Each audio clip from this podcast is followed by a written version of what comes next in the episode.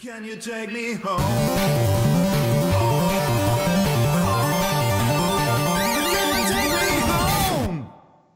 Happy Thanksgiving in die Runde. Herzlich willkommen zu eurem 49ers Fanzone Webradio Ausgabe 181. Es hat hoffentlich jetzt funktioniert, nachdem eben die Technik noch ein kleines Dilemma uns bereitet hatte. Ich begrüße erstmal ganz herzlich Frontmode Martin.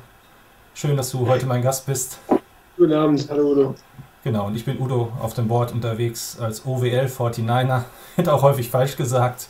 Nicht die Eule, sondern der alte Ostwestfale sozusagen. Und ja, äh, freue mich oder hoffe, dass jetzt alles gut läuft und freue mich auf eine spannende Stunde oder ein bisschen mehr mit euch zusammen an dem vielleicht schönsten Footballtag des Jahres.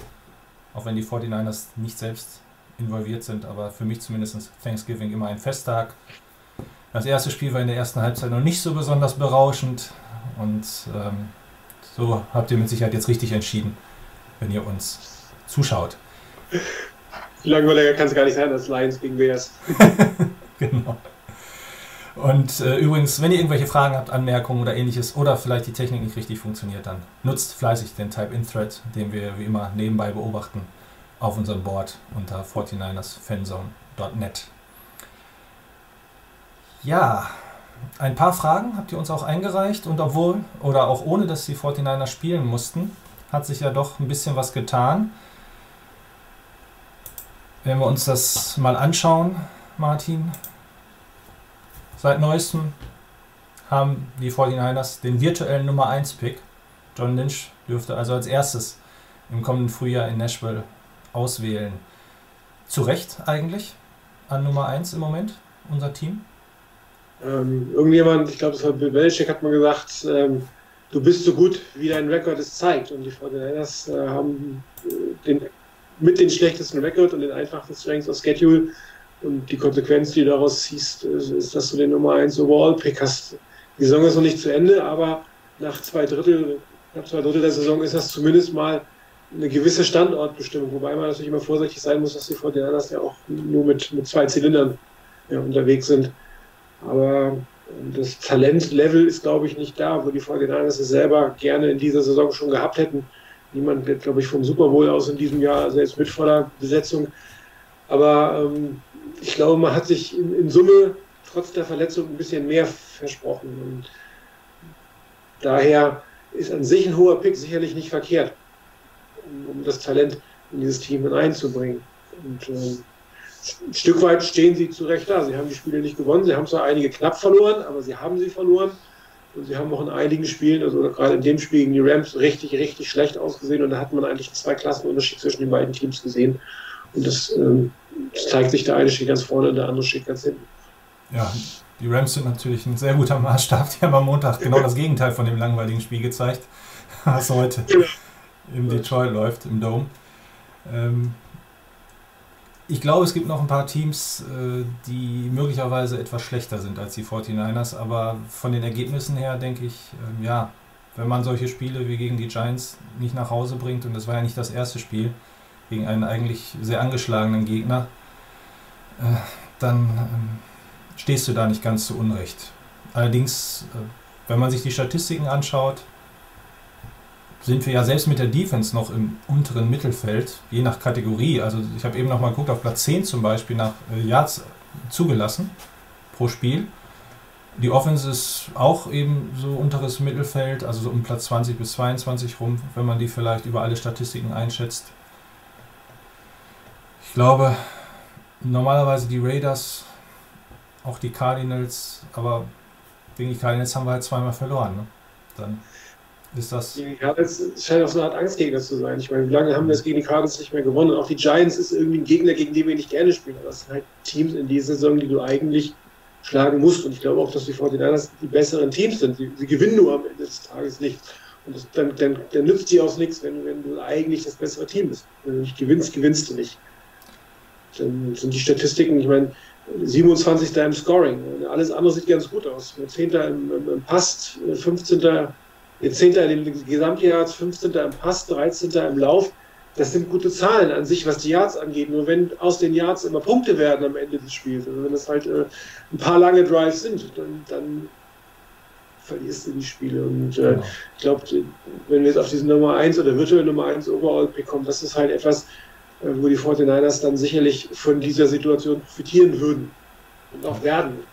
Ich glaube ehrlich gesagt nicht, dass sie an Nummer 1 Overall draften, also das, aus zwei Gründen. Also einmal glaube ich nicht, dass sie den Pick kriegen. Und das zweite ist, wenn sie den Pick kriegen, werden sie ihn, glaube ich, nicht machen. Aber das ist wieder ein anderes Thema. Aber sie werden halt einen Top 5 Pick bekommen vom, vom Standing her. Und ähm, das ist auch dringend notwendig. Das Talentlevel ist nicht da, wo es da ist. Und äh, die, werden, die Fortinanders werden wieder viel Geld haben. Ich habe mal so eine Projektion gemacht, die können bis zu 85 Millionen, fast 90 Millionen Capspace haben, je nachdem, wen sie entlassen. Da wird auch noch was kommen, weil es ist, ich glaube, in Jahr drei müssen die Fortinanders mehr bringen. Nur nochmal auf die Draft zu setzen und nochmal auf Entwicklung, das wird nicht funktionieren. Auch mit einem First Overall wird das nicht ausreichen. Ja, Rainer hat übrigens nebenbei auch schon gesagt, das Problem ist dann, wenn man nur sechs Picks hat, aber man könnte ja eventuell mit dem First Overall auch leicht mehr daraus machen. Siehe Rams zum Beispiel. Also ich glaube, dass Sean McVay da auch in eine ideale Situation gekommen ist. Die haben unter Jeff Fischer Nummer 1 Pick gefühlt nach Nummer 1 Pick angesammelt und auch gut gedraftet. Aaron McDonald zum Beispiel, der ja nicht jetzt direkt Nummer 1 war. Und dann passt auch einmal nach ein paar Jahren alles zusammen. Ähm, bleiben wir aber nochmal bei diesem Spielchen um die Nummer 1. Es gibt ja auch so dieses Gerücht mit dem Tanking, über das wir auf dem Board ja auch schon viel gesprochen haben. Dazu passt ganz gut eine Frage von Flames 1848 oder 1848, dem alten Höfelgriller, sage ich mal. Falls ihr noch einen guten YouTube-Kanal zum Grillen sucht, dann sucht mal nach dem Höfelgriller. Er ähm, hat zum Thema Tanking nochmal ein paar Stichwörter in den Ring geworfen und da würde ich dich auch mal gerne bitten, Martin, ähm, wie du das Thema eigentlich siehst. Ähm, ist das jetzt Betrug am, am Fan, an der Mannschaft, wenn man Tanking betreibt, falls es Tanking überhaupt gibt? Sind wir alle zu romantisch als Sportler? Würde die Motivation des Teams darunter leiden, wenn die das mitbekommen? Und sollte man nicht vielleicht auch überlegen, in der NFL so ähnlich wie in der NHL eine Draftlotterie einzuführen? Bitte. Ja, irgendwann von oben an. Es genau. ist Betrug. Ähm, Betrug ist es dann, wenn der Fan sich betrogen fühlt. Das ist total simpel. Der eine sagt, es ist total scheiße und ich will, dass mein Team gewinnt, koste was wolle Und der andere, zu dem gehöre ich, sage ich, ähm, wenn ich eh nicht in die Playoffs komme, dann bitte hochpicken, damit es nächstes Jahr besser wird. Und, und, für, einen, für einen bedeutungslosen Sieg im Jahr 2018 kann ich mir nichts kaufen und ich gebe gerne zwei Niederlagen mehr zu Buche, wenn ich danach einen Spieler kriege, mit dem ich auch wirklich was anfangen kann. Und daher sehe ich es nicht als Betrug.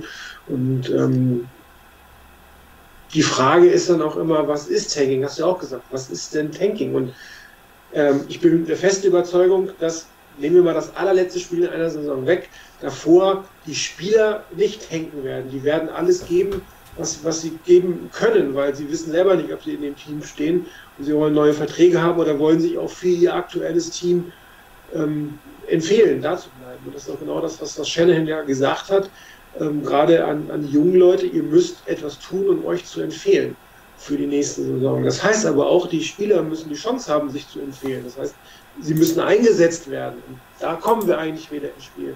Dass nämlich Coaches eventuell nicht die 22 besten Spieler permanent auf dem Feld haben die, für dieses System, sondern dass die auch Spielern aus der zweiten Reihe jetzt eine Chance geben, in der Situation sich zu beweisen.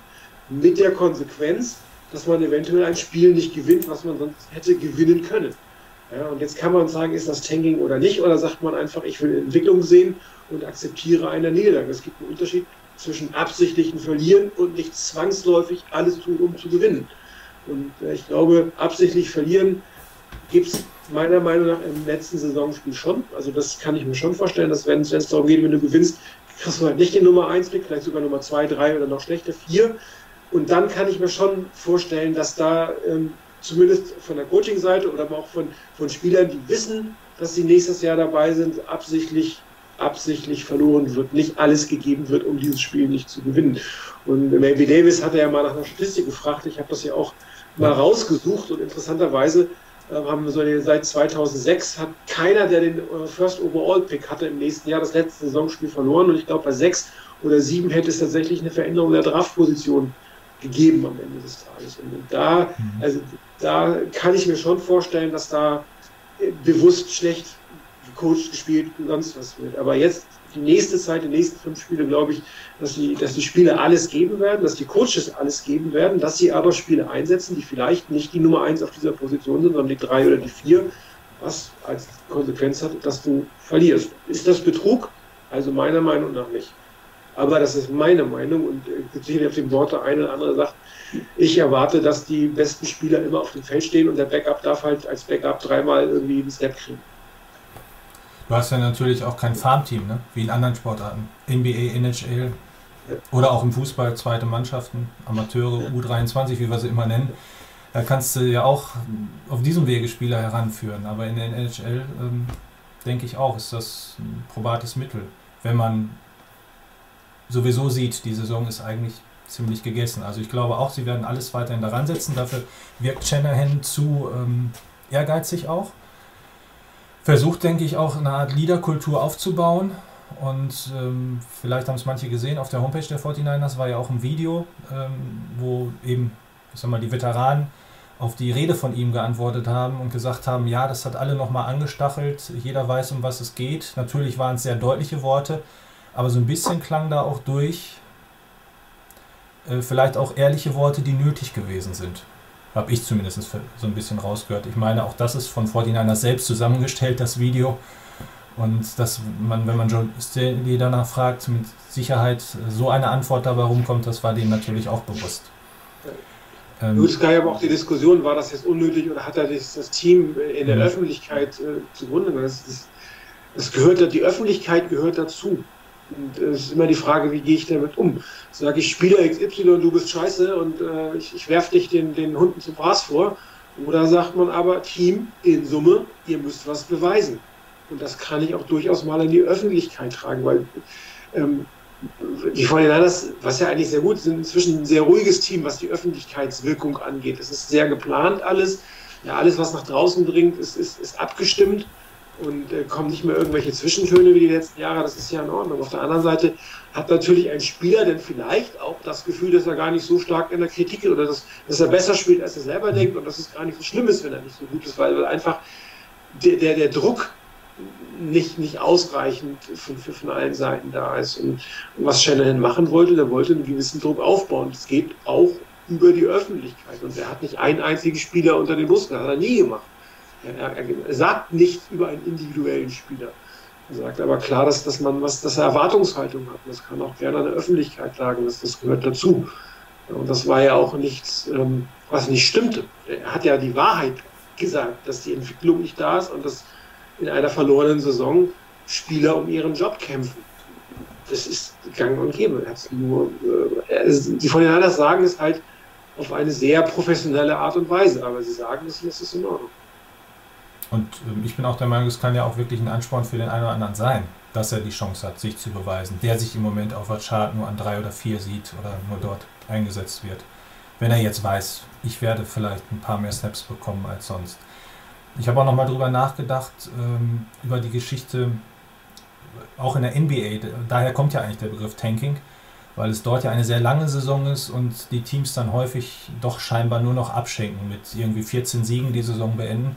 Oder wenn es ganz schlimm kommt, damit man auf jeden Fall den Nummer 1 Pick hat mit 7, 8 Siegen.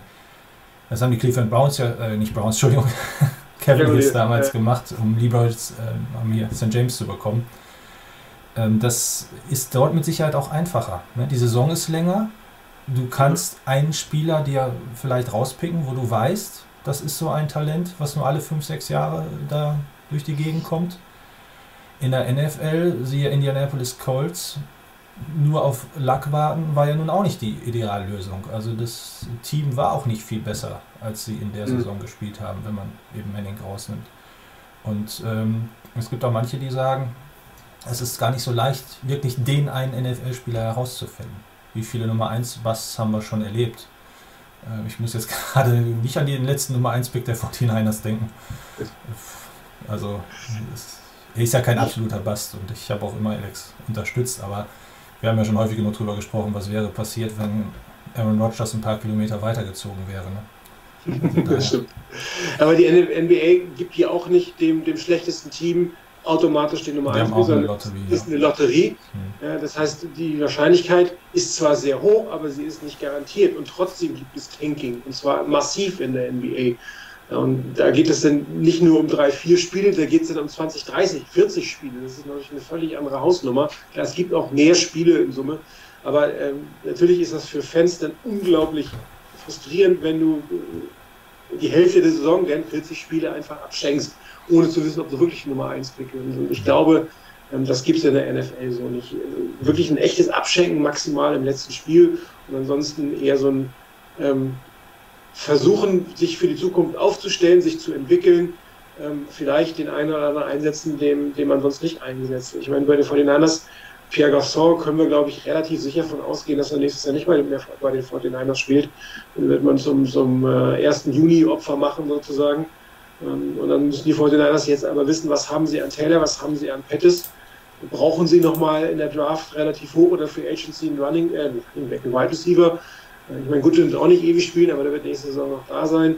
Ähm, aber da ist dann auch, wenn ich dann sage, okay, ich rotiere jetzt mal die Wide Receiver 2, 3 und 4 auf meiner zweiten Starterposition, wenn das Gaston wieder gesund wäre, dann ja, der eine oder andere könnte sagen, ja, ich will aber, dass da der potenziell beste Spieler steht. Aber ähm, das ist tatsächlich für mich Sportromantik.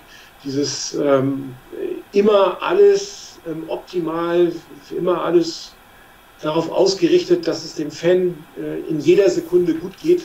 Das, das glaube ich eigentlich nicht. Und ähm, die meisten Fans, denen ist es auch bewusst, dass das ähm, für die Zukunft gespielt wird in irgendeiner Form. Und, äh, ich finde das auch okay. Klar ist es blöd, wenn du ähm, 2, 3, 400 Dollar für, für ein Ticket ausgibst und weißt, dein Spiel spielt mistig, ja, ist ärgerlich, absolut. Und äh, der eine oder andere gibt dann vielleicht auch sein Ticket zurück oder verkauft es, um ein bisschen was rauszukriegen. Aber das ist ja, oder das soll ja nur eine Übergangsphase sein. Die Hoffnung ist ja immer nach vorne gerichtet. In der nächsten, übernächsten Saison hast du das wieder raus. Da ist es das wert, das ja. Ticket zu haben. Oder Du kannst das eine oder andere Ticket teuer verkaufen, um diese Verluste wieder zu haben. Aber dafür brauchst du halt auf der anderen Seite gute Spieler. Und ähm, natürlich ist ein First Overall Pack keine, keine Garantie. Ja, aber es gibt dir unfassbar viele Optionen. Das ist das, da hatte ich ja gesagt, ich glaube nicht, dass die 49ers den, erst, den First Overall tanken würden, wenn sie ihn hätten. Aus verschiedenen Gründen. Rainer hat es angedeutet, wir haben eh nur sechs Picks. Da kann man was zu machen. Dazu hat er einen unfassbaren Wert. Also man sieht ja, ja. in den letzten Jahren, wie viele Picks für diesen Nummer 1 Overall gegeben wurden, gerade wenn, wenn nur ein oder zwei Quarterbacks in der Draft sind, die das Potenzial haben, da oben zu stehen, dann werden die Teams, die einen brauchen, werden das Geld ausgeben. Oder die Picks in diesem Fall ausgeben. Und ähm, die Draft ist tief genug, auch was Pass Rusher angeht. Und darum glaube ich, dass die von den dass nicht mal unbedingt auf, auf, auf einen Bosa fixiert sind, nach dem Motto, den muss ich nehmen, sondern dass sie sagen, ähm, äh, es gibt vielleicht noch in, bei 5, 6, 7 einen anderen guten Spieler und dafür kriege ich vielleicht noch zwei weitere First Overalls oder ein paar Zweitrunden-Picks und kann mein Team in Summe oder noch einen Spieler, um, um, um diese Sache zu haben. Genau, lass uns das nochmal kurz aufnehmen, was du schon andeutest. Ähm, stellen wir uns das mal vor, es wäre so, oder wir sind uns ja auch ziemlich sicher, dass die Niners sehr hoch picken werden. Hansa Neiner hat dementsprechend ähm, nochmal gefragt, ob wirklich auch Bosa der einzige Spieler ist, der in Frage käme. Er hat zum Beispiel noch, wenn ich den Namen richtig ausspreche, Cleveland Farrell oder so ähnlich von den Clemson Tigers ins Spiel gebracht. Ähm, die D-Line der Clemson Tigers gilt ja im Moment sozusagen, da kannst du jeden von nehmen und sofort in der NFL starten lassen, sagt man sich so ungefähr. Oder wen hätten wir vielleicht als Free Agent? Wer könnte da interessant sein? Was du schon angesprochen hast, Picks und ähnliches. Vielleicht mal für euch. Ähm, ich habe nur kurz drei Spieler rausgesucht, die ich mir gut unter den ersten fünf bei den Niners vorstellen könnte, wo ich denke, dass sie alle einen Impact haben, wobei wir ja noch sehr früh sind. Ne? Also wenn ich zum Beispiel mir das Wide Receiver Board anschaue, da gab es AJ Brown von Ole Miss auf manchen Seiten und niemand anderen und andere Seiten führen den noch nicht mal unter den Top 10 so ungefähr. Also da darf man auch noch sehr gespannt sein, wie viel Bewegung reinkommt. Ähm, also potenzielle Möglichkeiten in der nächsten Draft für die 49ers wären demnach vielleicht eben Joey Bosa, äh Quatsch, das sage ich gesagt, das den ganzen, ganzen Tag schon gesagt, sage bloß nicht Joey, Nick Bosa, also der Bruder. Ähm, er hat 30 Spiele insgesamt für Ohio State gemacht, ist, hat sich Anfang der Saison verletzt und dann gesagt, ich spiele nicht mehr, ich will mich voll auf meine NFL-Karriere konzentrieren. Und in diesen 30 Spielen 17 Sacks, 26 Tackles for Loss und zwei Fumbles provoziert und auch zwei recovered, einen sogar für einen Touchdown. Dann eben besagter äh, Defensive End der Clemson Tigers, äh, dort einer der herausstechenden Spieler in dieser wirklich sehr starken D-Line mit äh, insgesamt mittlerweile 40 Spielen. Er spielt die Saison noch, also er ist nicht verletzt, ähm, ist auch in seinem Äh, sogar im dritten Jahr, allerdings war er ähm, Freshman, dann Redshirt und jetzt Sophomore. Also er könnte sogar noch zwei Jahre College spielen, rein theoretisch. Sehr beeindruckende Statistiken. LSU, eine ähm, Universität, die eben für seine Defensive Backs bekannt ist und ja auch in einer sehr starken Conference spielt. Ähm, Greedy Williams als Cornerback von der LSU. Er hat in diesem Jahr ähm, schon zwei Interceptions gefangen, neun Pässe abgefangen und interessanter finde ich die beiden anderen Zahlen.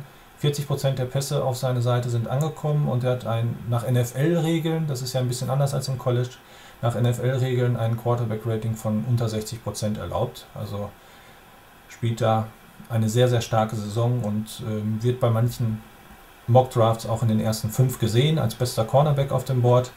Oder eben vielleicht auch das, was wir auch zum Beispiel in der ersten Draft von John Lynch ja gesehen haben, dass die 49ers munter anfangen zu traden. Was sind deine Ideen, was die Niners machen könnten?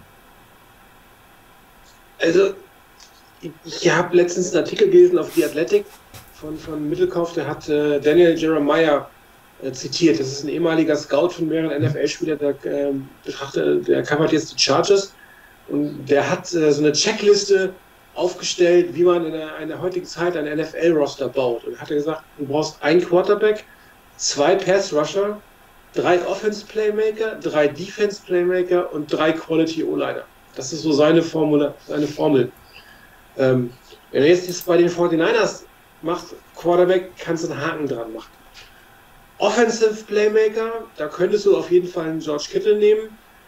Ähm, die Frage ist, ob, ob McKinnon dort der Zweite werden kann. Das wird sich zeigen.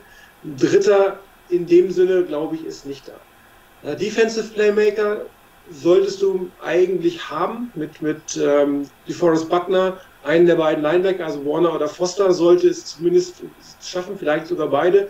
Und man könnte ähm, noch Richard Sherman zumindest für ein, zwei Jahre da reinpacken. Und Quality O-Liner, da sehen die 49ers wieder sehr gut aus. Da haben sie inzwischen vier Quality O-Liner mindestens. Hm. Ähm, das heißt, das Einzige, was den Fortinanders nach dieser, nach, diesem, nach dieser Formel fehlt, sind zwei Passrusher.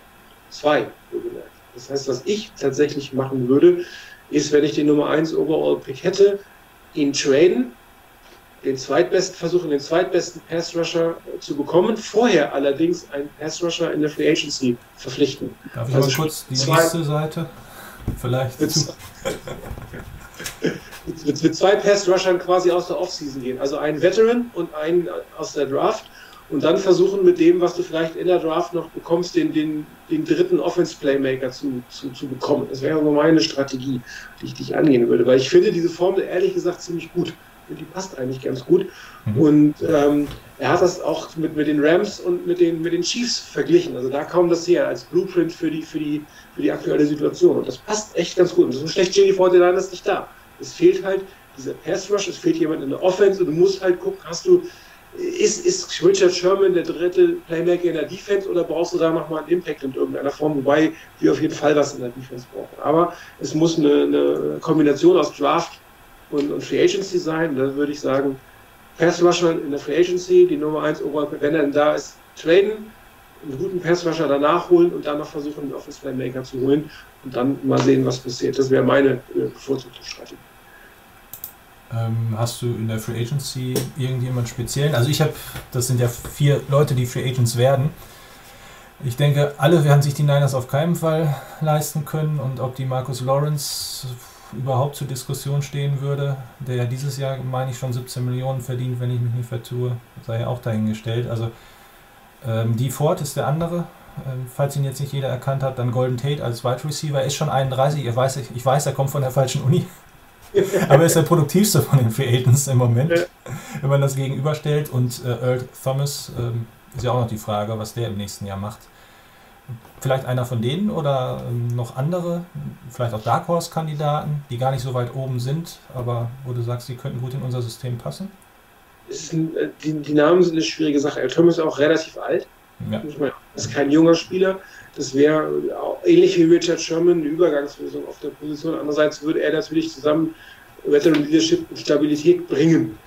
Das ist richtig, aber ich bin ehrlich gesagt der Meinung, man sollte einen der Top-Pass-Rusher, ich glaube, es kommen drei oder vier Pass-Rusher ähm, auf, auf, äh, auf den Markt diese Wir können ja mal eben gucken.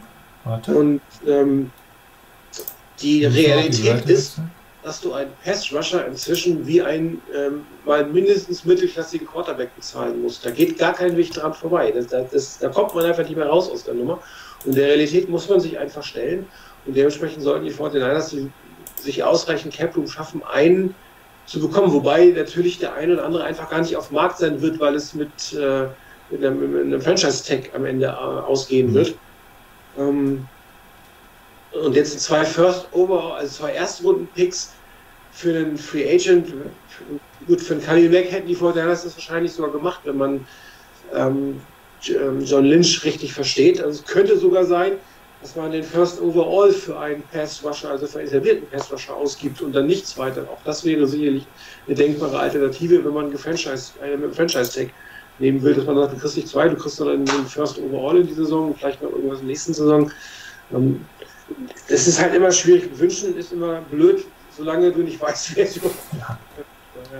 Aber von der, vom strategischen Ansatz her würde ich tatsächlich versuchen, einen Free Agent zu holen und einen Passwasher in der Draft zu holen und dann zu gucken, möglichst viel aus der Draft mitzunehmen. Ähm, ja, im Draft habe ich auch nochmal nachgeguckt. Mir fällt gerade der Name nicht ein, aber äh, aus dem Boston College kommt ja zum Beispiel auch wieder ein Spieler, der viel Druck ausüben kann.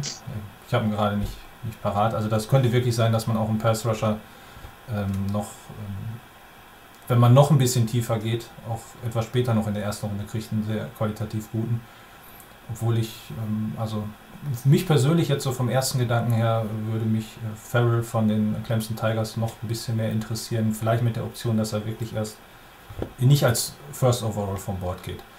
Du hattest ja auch angesprochen, ähm, es gibt nicht so viele Quarterbacks. Ähm, könnte da vielleicht ein Team nach oben springen? Und wenn ja, für wen? Also ähm, ich habe mich mit der Klasse noch nicht so sehr auseinandergesetzt. Justin Hebert von Oregon oder wer? Also der, der, der Herbert von, von Oregon ist ja derjenige, der im Moment als der am NFL geeignetste mhm. Quarterback gilt, von dem es aber heißt, er bleibt im College. Ja, das ist das, was, was man bis jetzt gehört hat. Andererseits wenn du natürlich die Chance hast, First Overall zu werden, ist die Frage, bleibst du wirklich im College? Weil im nächsten Jahr kommen wieder drei, vier, fünf, dann wirst du nicht mehr der Nummer eins oder du, du brichst dir irgendwas, reißt dir irgendwas und verlierst irgendwie 60, 70 Millionen Dollar äh, über deine, deine Karriere, wenn du Pech hast. Und daher äh, ist da meiner Meinung nach das letzte Wort noch nicht gesprochen, zumal oftmals auch Quarterbacks, die NFL, als NFL-ready gelten, und die nicht in die NFL gehen, hinterher kritisch gesehen werden, nach dem Motto, warum ist der denn nicht hingegangen? Der war doch eigentlich ready. Und es gibt sehr, sehr viele, gerade bei USC, die zurückgegangen sind ins College und dann einfach in der NFL nicht mehr gepackt haben. Und da ist so ein bisschen, glaube ich, auch ein Vorbehalt dagegen, wenn ein Spieler wirklich hoch gehandelt wird, gerade auf Quarterback, und der dann nicht geht, dass man sich fragt, warum nicht? Warum hat er das nicht gemacht und dass das ihm hinterher negativ kommt? Und, aber ansonsten ist die Klasse ehrlich gesagt momentan noch sehr undurchsichtig. Und wenn es wirklich nur einen oder noch einen zweiten gibt, der da, der da oben wirklich der NFL geeignetste Quarterback ist, dann ist der Pick natürlich nochmal mehr wert. Ja. Also wenn es fünf gibt und es fast egal, ob man eins oder fünf pickt, hast du natürlich eine völlig andere Situation. Also es gibt den einen ne, und keinen anderen. Und dann ist das Team, was einen braucht, reicht es dann auch. Ne? Was weiß ich, zwei First Overall plus dieses, plus jenes, plus rechte. Dann muss man das meiner Meinung nach machen. Zumal ähm, die Frage ist, wie, wie verletzungsanfällig ist die Familie Bosa? Mein Joey Bosa ist ständig verletzt.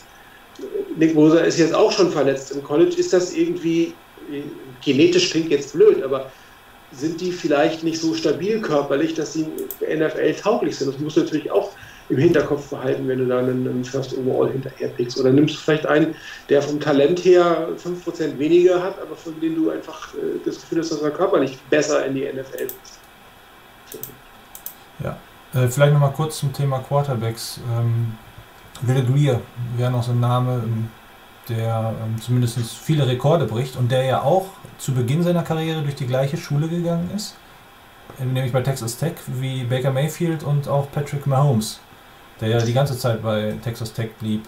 Hast du dir zu dem schon ein Bild gemacht? Ähm, ich habe ihn ähm, gesehen am Wochenende. Ich habe mir das West Virginia-Spiel gegen Oklahoma State, war das glaube ich, zum Teil angeguckt. Mhm. Und ich glaube nicht, dass er zumindest zurzeit äh, First Overall-Kandidat ist. Ähm, er ist zwar er hat viele gute, wie heißt Intangibles, also er kommt aus einer, aus einer Sportfamilie, sein Vater war, war sein eigener Highschool-Coach, also er ist wirklich gut ausgebildet. Ähm, ich bin mir aber, glaube ich, noch nicht so ganz sicher, ob, ob er wirklich die, die, alle Tools hat, die du in der NFL brauchst. Es kann sein, dass er der zweitbeste Quarterback in der Draft ist. Das würde für ihn natürlich bedeuten, dass er auf jeden Fall irgendwann in den, in den Top 5 oder so geht, weil Quarterbacks gehen nun mal höher, als sie ähm, vielleicht vom Talent her im Vergleich zu allen anderen zu sehen sind. Und, ähm, es kann sogar sein, dass er, wenn, wenn, wenn er nicht rausgeht, dass er der einzige Top-Quarterback ist, auch wenn er nicht der Beste wäre. In Summe muss man mal gucken. Ist die Frage, was der Trade-Wert für ihn dann wäre. Also ich habe jetzt, also ich finde ihn nicht schlecht, aber ich würde ihn jetzt nicht unbedingt, wenn ich jetzt Quarterback hätte, wenn die Fortinanders bräuchten Quarterback, wäre jetzt nicht unbedingt meine Wahl. Hm. Ja. War ja auch nur, dass ihr mal einen ersten Einblick schon mal in die Draft bekommt. Ich denke, äh, durch das neue Format werden wir möglicherweise auch noch ein bisschen mehr Draft-Coverage dann ja. in der Offseason machen. Da könnt ihr euch dann schon darauf freuen eine kleine Offseason hatten ja auch die 49ers jetzt mit der Bye Week. Und äh, das war die Frage, die Rainer noch letztes Mal offen gelassen hatte, wo er gesagt hat, eine Frage steht noch auf meinem Zettel, die darf dann die nächste Crew machen. Äh, was lässt sich in einer Bye Week eigentlich korrigieren, beziehungsweise was kann man in einer Bye Week machen? Damit vielleicht sowas nicht nochmal passiert. Ich weiß nicht, ob alle das Bild vor Augen haben. Das war die Reaktion von Akilo Witherspoon nach dem ersten Touchdown, äh, den ähm, Odell Beckham Jr. zu Beginn des, ähm, der zweiten Hälfte gefangen hatte, wo er sich so ein bisschen fragend zum Safety umguckte, wo warst du eigentlich? Ich hatte gar keine Hilfe hier over the top. So zu, ähm, und ähm, ja, die Niners selbst haben es wohl auch nicht ganz so gerne gesehen, aber die Frage ist ja mehr, ja, was läuft in diesen 14 Tagen zwischen zwei Spielen gut? Inwieweit kann man dort ähm, sich nochmal vielleicht auch als Team neu fokussieren oder welche Schwächen abstellen? Also ich glaube, das, das, Wichtigste ist, du kannst erstmal gesund werden als Team. Das tut den Vorteil, das glaube ich ganz gut. Und so wie es aussieht, ist ja nur noch Gaston außen vor. Alle anderen Verletzten werden wohl wieder einsetzbar sein.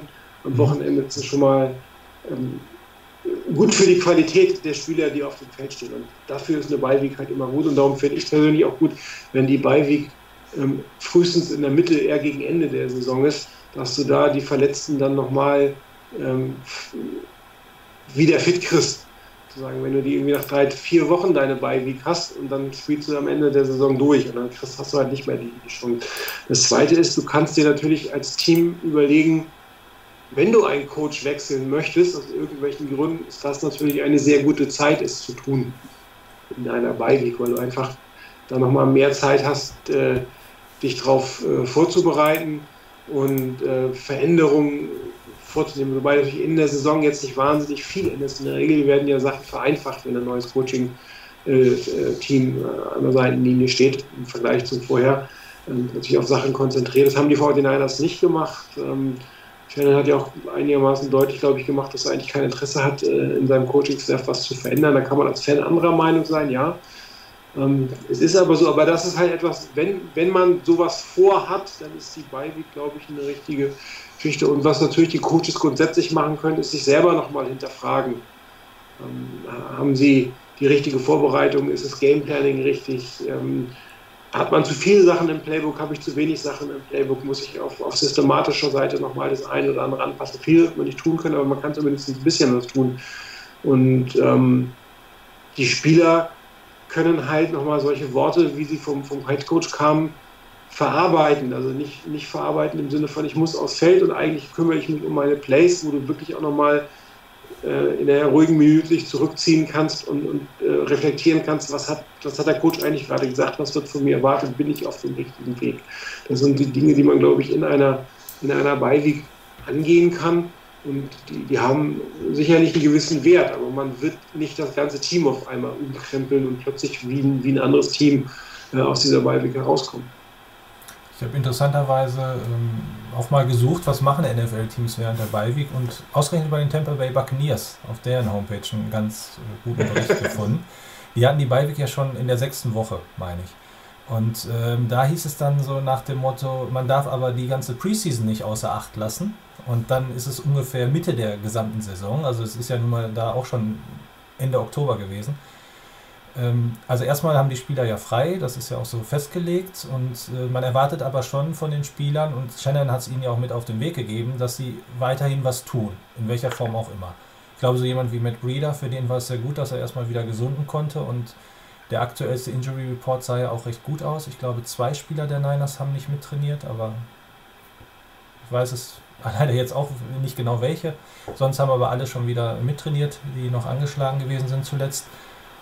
Und ähm, die Spieler sollten aber Selbststudium betreiben. Das heißt, sich Filme anschauen, schauen, was können sie besser machen, wie können sie besser tackeln, wie können sie die Routen besser laufen und ähnliche Dinge halt. Und ich denke, gerade bei diesen kleinen Sachen haben die 49ers ja auch noch sehr, sehr viel Nachholbedarf.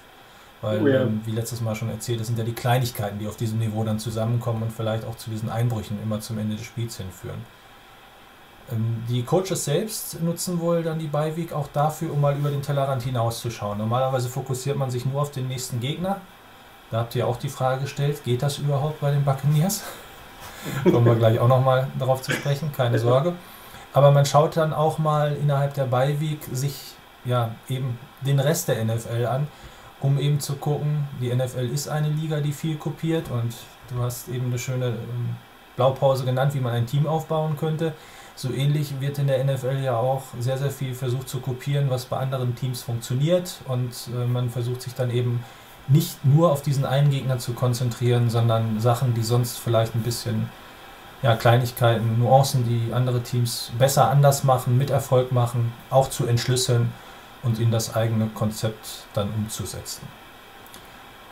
Wir alle würden uns, glaube ich, wünschen, wenn an der Kommunikation gearbeitet worden wäre oder wenn das Frucht, Früchte trägt, weil ähm, das haben wir im Webradio ja auch schon ein paar Mal gesagt. Es kann bestimmt nicht immer der Plan von Robert Saleh sein, was da auf dem Feld passiert in der Defensive.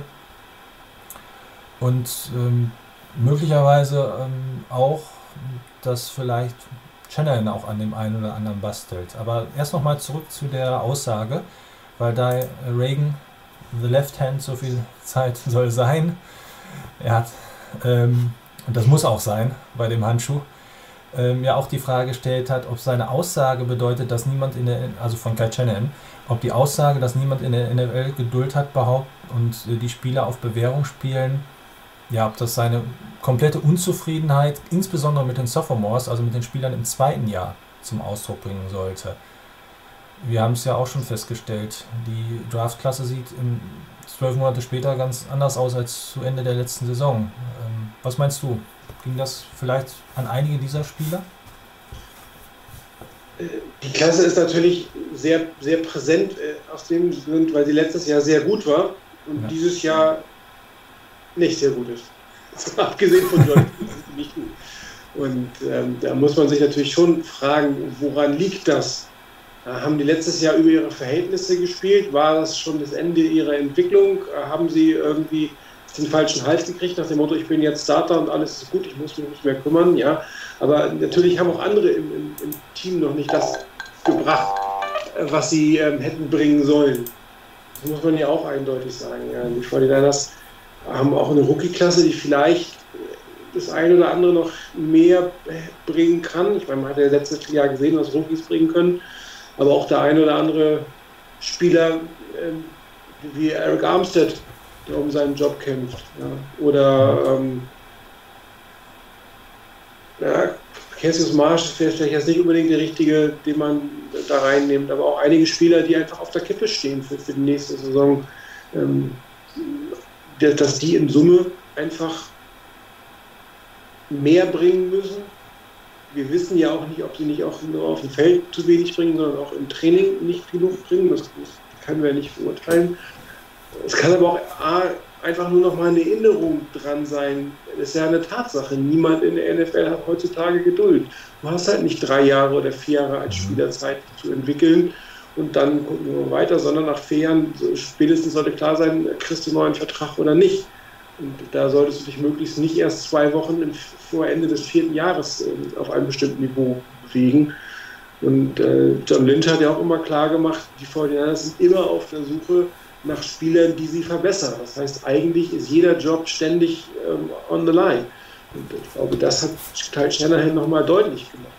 Dass das ist, kein, es ist keine keine Akzeptanz findet, wenn sich jemand ausredet, zurücklehnt, keine weiteren Entwicklungen macht. Ähm, oder aber äh, meint, ja, ich, hatte, ich bin ja noch jung, ich habe ja noch Zeit. Also das ist, ähm, ich glaube nicht, dass es spezifisch auf die, auf die zweite Draft, äh, die Draft vom, vom vorletzten Jahr ist.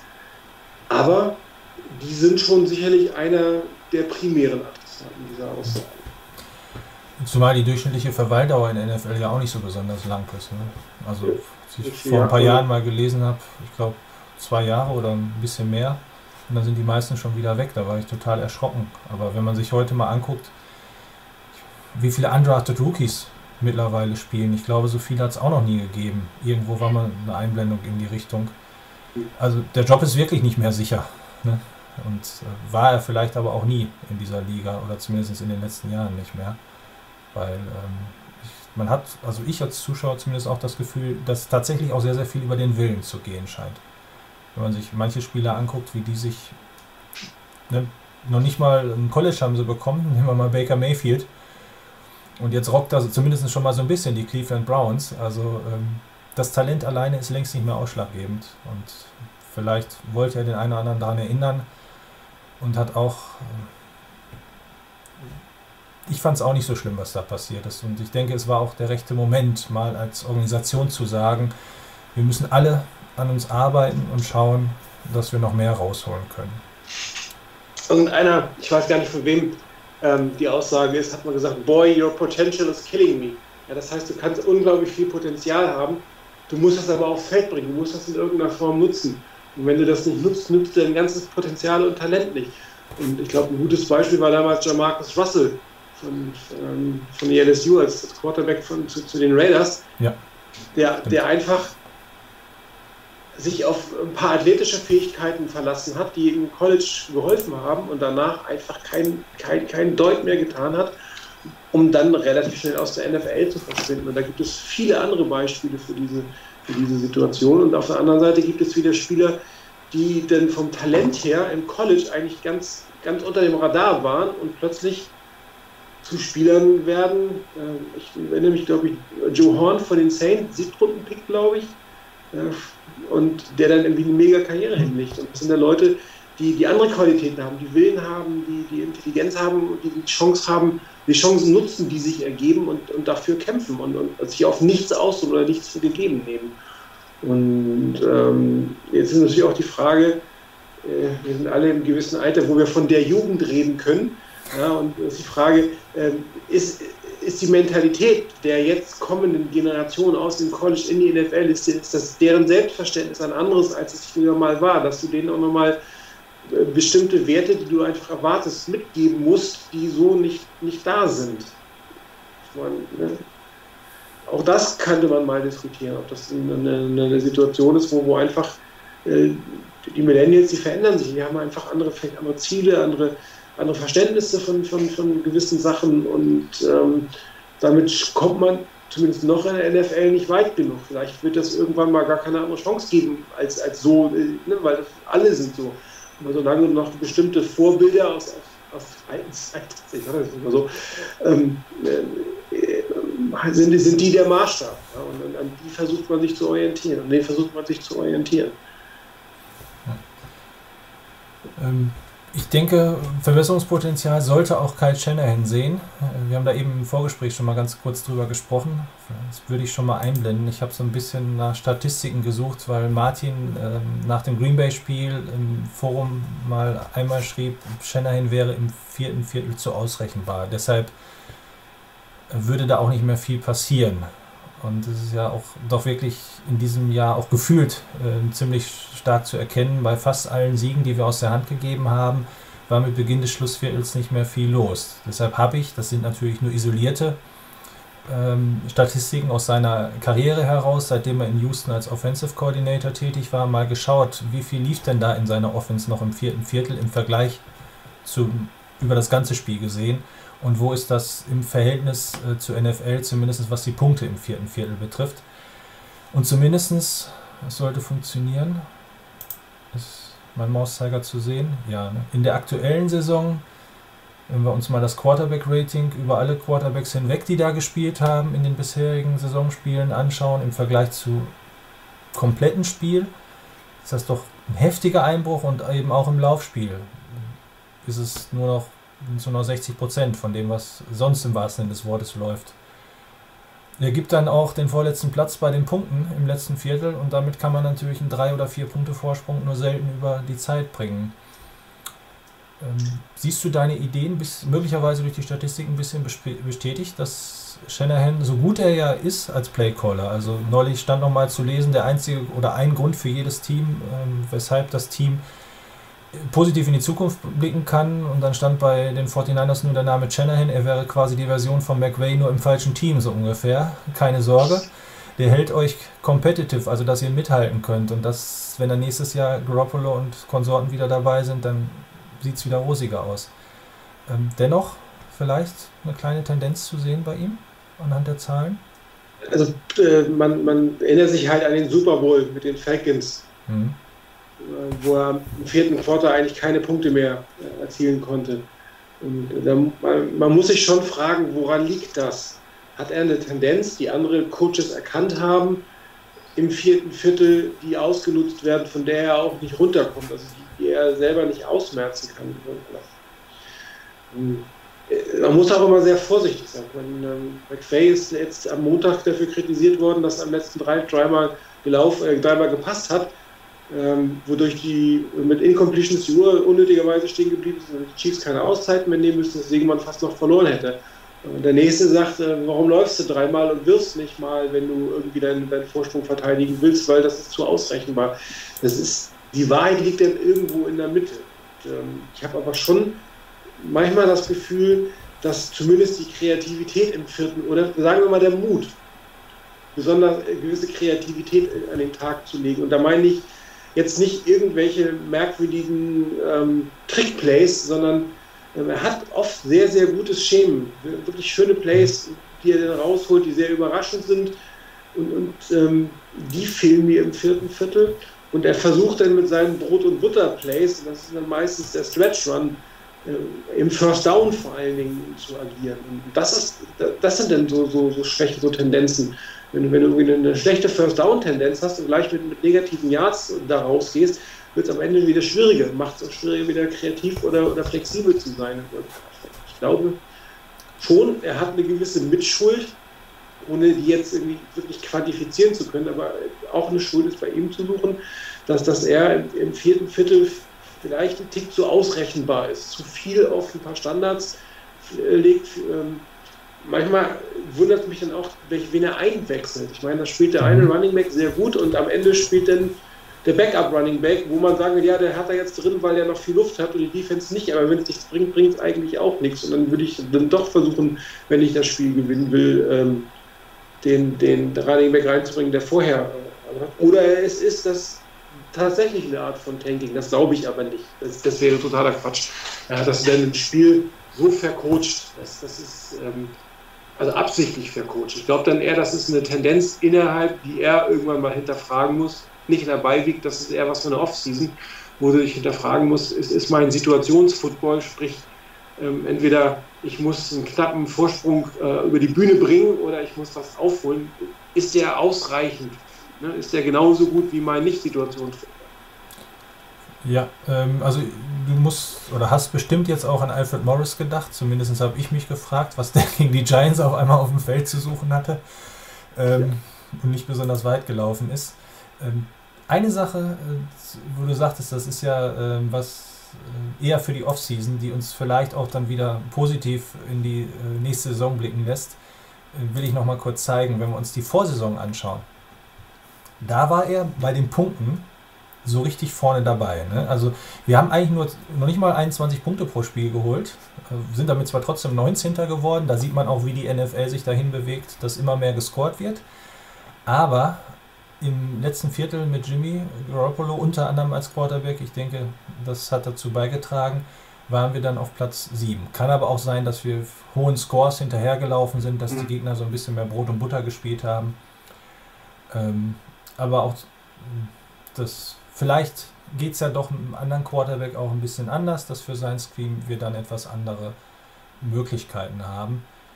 Aber ähm, ich habe im ersten Moment, dass du das so geschrieben hast, gedacht, Shanahan wirklich? Ist er so konservativ und tatsächlich gegen die Packers ist er auch zu häufig zunächst gelaufen. Im letzten Drive hat er dann wieder mit drei Würfen es versucht, die wir auch auseinandergenommen haben, wo vielleicht Beffert die besser hinter an den Mann bringen können und dann wäre da, das, wär das Spiel andersrum ausgegangen, höchstwahrscheinlich. Aber ich glaube, ich fände es nicht schlecht, wenn er sich diese Frage stellt. Du darfst halt nicht ausrechenbar sein. Ähm, genau Gefühl, ich sage mal, es ist oft eine gefühlte eine Situation, wo du denkst, es ist so, wenn Statistiken sagen manchmal auch was anderes, aber Gefühl ist, ist es so, dass, dass er am Anfang mutiger und kreativer ist als am Ende. Mhm. Ähm, zumindest wenn er den, den Vorsprung halten will, wenn er wieder versucht aufzuholen, dann bist du sowieso in einem anderen Modus drin. Da kannst du gewisse Sachen einfach gar nicht mehr machen. Da versuchst du ähm, es sei denn, du hast äh, irgendwie ein mega Laufspiel, dass du immer noch laufen kannst, obwohl du das Geld schnell scoren musst, aber eigentlich bist du da in einem anderen Modus drin. Aber die, die, dieses Halten von, von Vorsprung, in Summe scheinen die Freude ja, Die Defense sieht ja auch nicht viel besser aus. Du kannst mhm. natürlich auch sagen, wenn die Defense mal halten würde, ordentlich, würde sie die Spiele auch noch gewinnen. Nicht, dass sie von irgendwie die Cardinals die nochmal zwei Touchdowns rein auch das sind ja beide Seiten. Wenn die Offense besser gescored hätte, hätten wir gewonnen. Wenn die Defense die, die, die Touchdowns nicht kassiert hätte, hätten wir auch gewonnen. Und äh, da ist, glaube ich, auf beiden Seiten des, des Balles irgendwo der Wurm drin, wenn es darum geht, Führung zu verteidigen. Ja, die Offense muss länger auf dem Feld bleiben und auch vielleicht mehr scoren, aber die Defense muss dann auch verdammt nochmal halten. Er muss auch, darf dann einfach nicht sich von Josh Rosen in den letzten zehn Minuten zwei Touchdowns einstecken lassen. Dann muss ich irgendwas tun. Dann muss ich gucken, ist das mein System? dass ich im vierten Viertel dann auch die falsche Defense aufs Feld gespielt habe. Habe ich zu viel Prevent gespielt? Ähm, oder ähm, habe ich auch hier das, die falschen Leute drauf? Oder muss ich dann vielleicht weiterhin rotieren? Oder stelle ich dann mal die, die für den Rest der Zeit die, die wirklich die besten Defense-Liner auf und nicht ganz so viel rotieren? Also es gibt ja viele Dinge, die du überlegen kannst, ob du sie anders machen solltest oder nicht. Und ähm, letztes Jahr haben die Fortinanders oft knapp verloren, dieses Jahr haben sie knapp verloren haben im vierten Viertel nicht das durch. Also das ist schon ja mehr ein Trend als für diese Saison. Das ist ein Gesamttrend. Und, und das ist, glaube ich, tatsächlich eine der Hauptaufgaben von, von den Coaches in der Offseason, sich ihre vierte Viertel in Summe mal anzuschauen und wie sie die angehen wollen. Ja, ein Stichwort unberechenbar sein.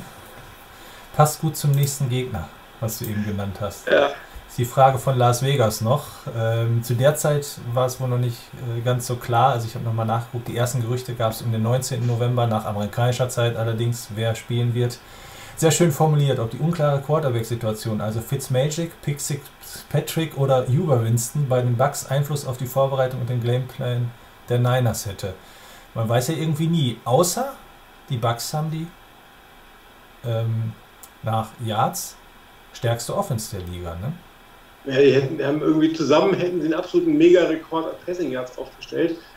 Und ähm, es ist halt eine schizophrene Situation für, für die Buccaneers. Sie haben einen Quarterback, der, der erst mega gut spielt und dann grottenschlecht, dann kommt der nächste, spielt mega gut und spielt grottenschlecht. Also die wissen immer nicht, was sie haben. Und äh, äh, bei denen ist, ist so eine Glückssache, haben sie den richtigen genommen, der dann an dem Tag auch wirklich gut spielt. Ja. Ähm, das ist äh, natürlich extrem unbefriedigend, weil beide es ja offensichtlich können, aber beide schaffen es nicht, äh, ihre Leistung über die gesamte Saison zu kriegen. Ich meine, du kannst natürlich nicht immer vier, fünf Touchdowns erwarten, aber du kannst schon erwarten, dass hier nicht diese mega schlechten äh, Spiele voller Fehler ähm, äh, kommen. Und äh, die 49ers haben ja jetzt die Gewissheit, dass erstmal Winston spielt.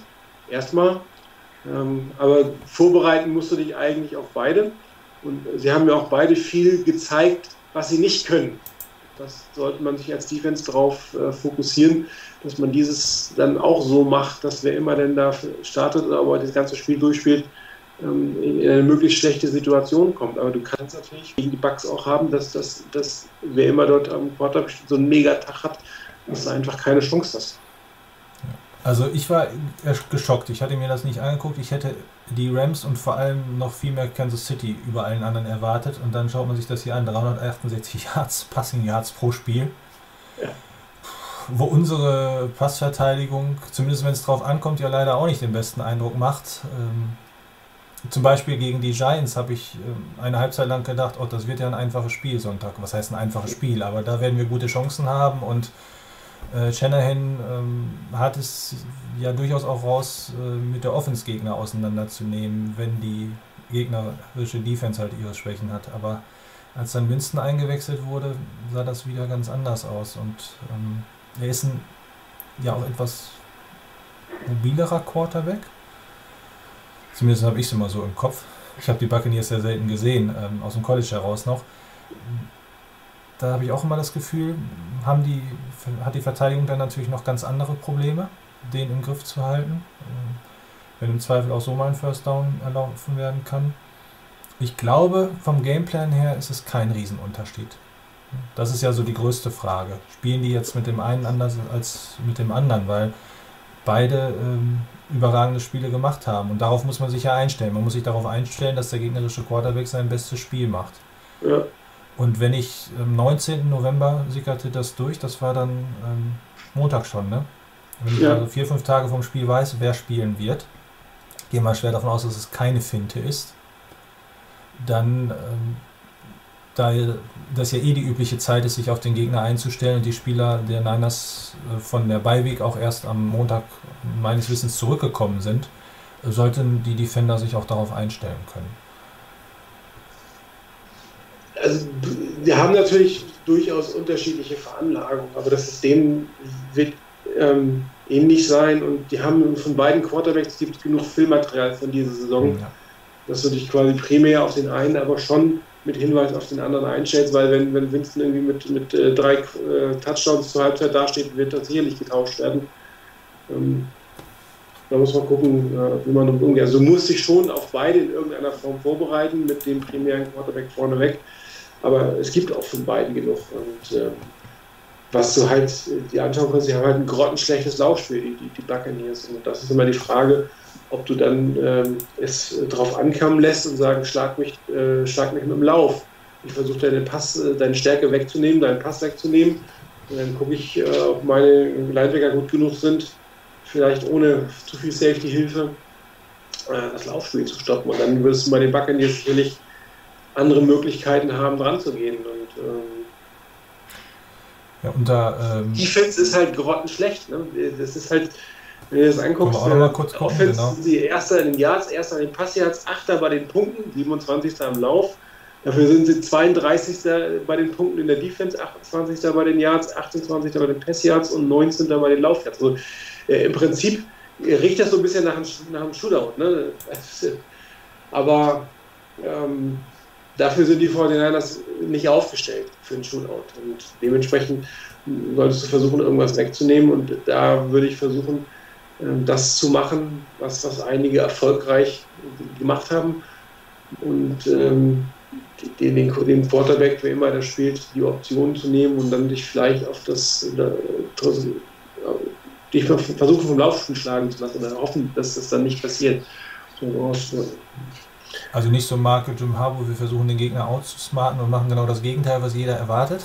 Ja, das ist, das ist was, was, was Harbour ja oft gemacht hat. Der hat ja. irgendwie genau das gemacht, wo jeder sagt, ja, das müsste er machen, also mach mal lieber was anderes und, und dann macht das dann wieder doch und dann hast du trotzdem verloren. Also das ist, man soll auch nicht zu viel drüber nachdenken. Es gibt, es gibt von, über beide gibt es genug Filmmaterial und die sollen sich die Schwachstellen suchen, die sollen sie aggressiv agieren. Und wichtig ist, dass die Spieler das einfach umsetzen, dass sie die mentalen Fehler nicht machen, dass sie keine Strafen produzieren, dass sie vernünftig tackeln, dass sie fangen, ja, dass, dass sie irgendwann einen Pass Rush generieren wir müssen mal gucken, wie Nick Mullins jetzt in seinem dritten Start aussieht.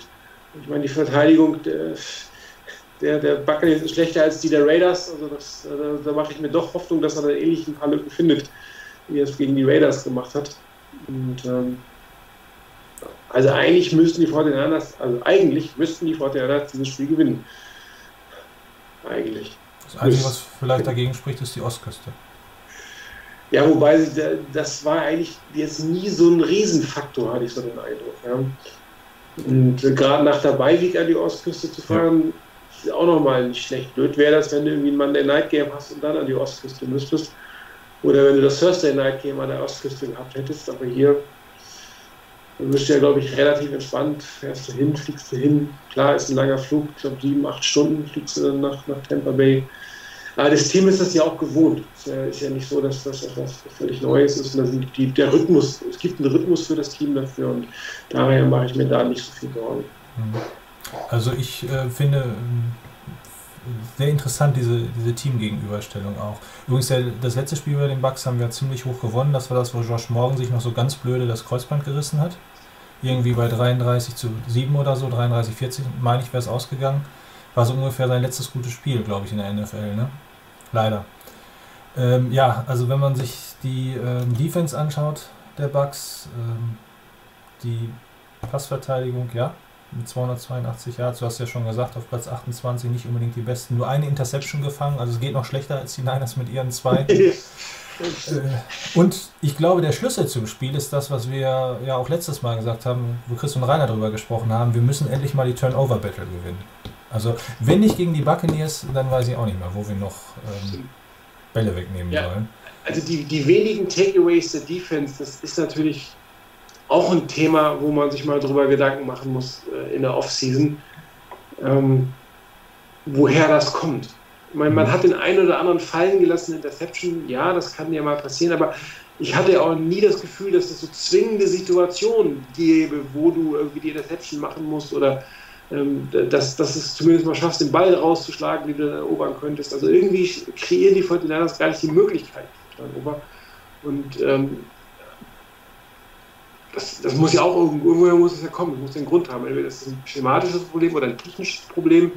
Und das ist auch etwas nicht für, nicht für die Beiweg, auch für die Offseason, äh, sich zu überlegen, was, was kann ich da denn tun. Ich glaube, in, in, der Defense gibt es sehr viel schematische Themen für die, für die Offseason. Und ich glaube, bei der Offense gibt es durchaus ein paar Personalthemen, die du nochmal, also die Wide Receiver Position, eine zweite Tight End Position, wo du nochmal genau überlegen musst, wo geht das Ganze denn hin.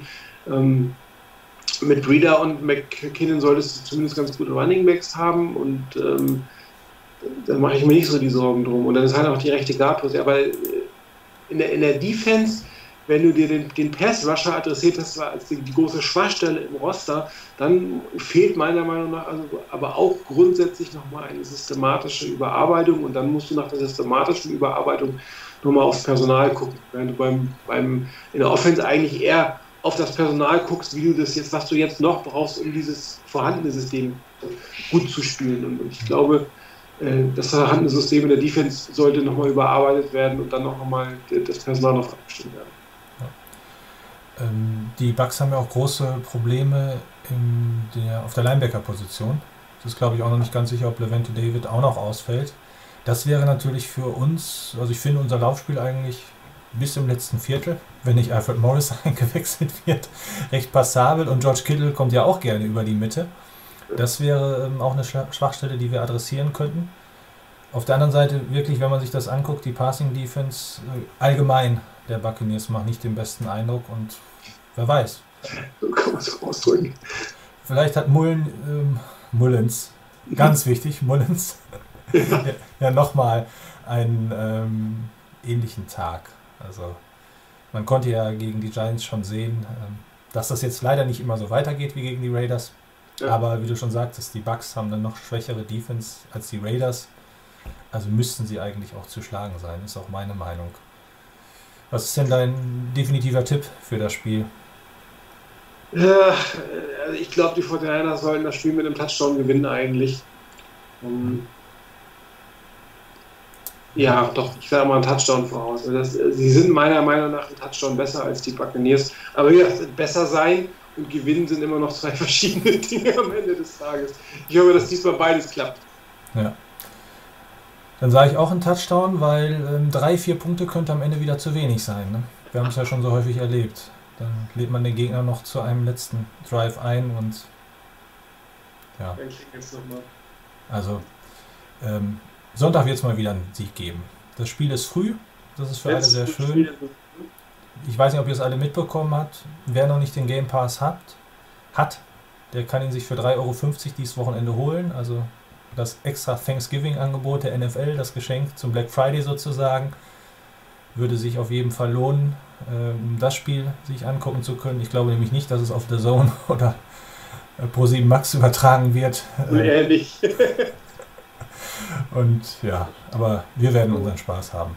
Also für die, für die aber nur fürs Wochenende 3,50 Euro oder für den Rest der Saison? Nee, fürs Wochenende. Erstmal. Aber gut, ist ja trotzdem ein fairer Preis fürs Spiel. Ja, finde ich auch. Ich habe mir auf jeden Fall geholt. Sehr gut. In dem Sinne, Vielen Dank, Martin, fürs Mitmachen. Gerne. Vielen Dank, Vielen Dank fürs Udo. Danke. Hast du Rainer und mir jetzt noch mal ein bisschen was von der Schulter genommen? Das war ja auch das Ziel, dass, dass wir alle mal gemeinsam hosten und, und durch die Sendung führen. Finde ich auch mal gut. Ja. Dafür auch Dank. Danke. Und äh, natürlich auch all unseren äh, Zuhörern, Zuschauern viel, äh, vielen Dank. Und falls ihr es noch nicht gemacht habt, denkt daran, unseren Kanal zu liken, ein bisschen Werbung zu machen. Und wir werden es wie letzte Woche auch relativ zeitnah schaffen, ähm, das Podcast hochzuladen für die, die später gekommen sind. Ich denke, ich werde das gleich beim Football schauen noch fertig machen. In dem Sinne der ganzen 49ers-Gemeinde nochmal ein Happy Thanksgiving und noch einen schönen Donnerstagabend. Ciao und bis bald. Ciao, mach's gut.